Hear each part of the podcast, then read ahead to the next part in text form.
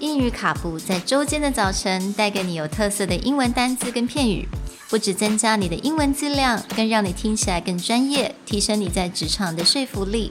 英语卡布早晨一杯知识加倍，English cappuccino, your morning cup of knowledge. Good morning, everyone, Good morning. and welcome back to English Cappuccino.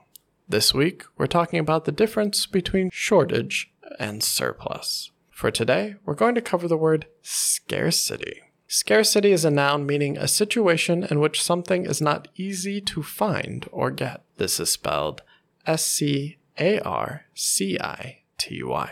那今天的单字是 scarcity。那 scarcity 呢？它如果你找中文的意思的时候，你还是会看到缺乏或者是不足、短缺的意思。但是呢，我们一定要来解释一下，它跟 shortage 有一些微妙的不同。 Yesterday, when we covered shortage, we talked about situations where there is not enough supply of something, but it's usually due to a temporary problem.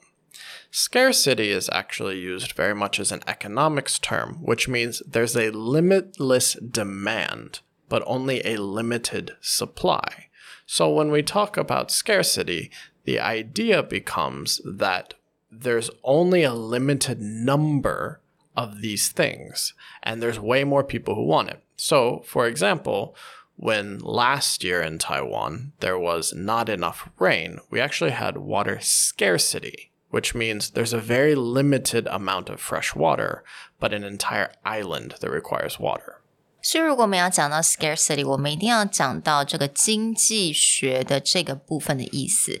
那在经济学，它意思就是匮乏性，也就是一件事情它永远的是不足的状况。所以，如果我们很简单的来讲，我如果用一个一个 example，也就是 Hermes bags，right？爱马仕的皮包，大家应该都知道。你要去买它的包包的话，你可能要等个好多年，或者是你要先买什么东西，你才有可能会买得到一个包包，或者是你永远买不到你要的颜色。那这个 brand 这个品牌，它就是利用了这个 scarcity，它去创造它的一个 you know the brand image。 Right. Anytime you have a limited run where it's like worldwide, there's only a thousand. Yeah. It does not matter if a million people want it. There's a thousand made this year.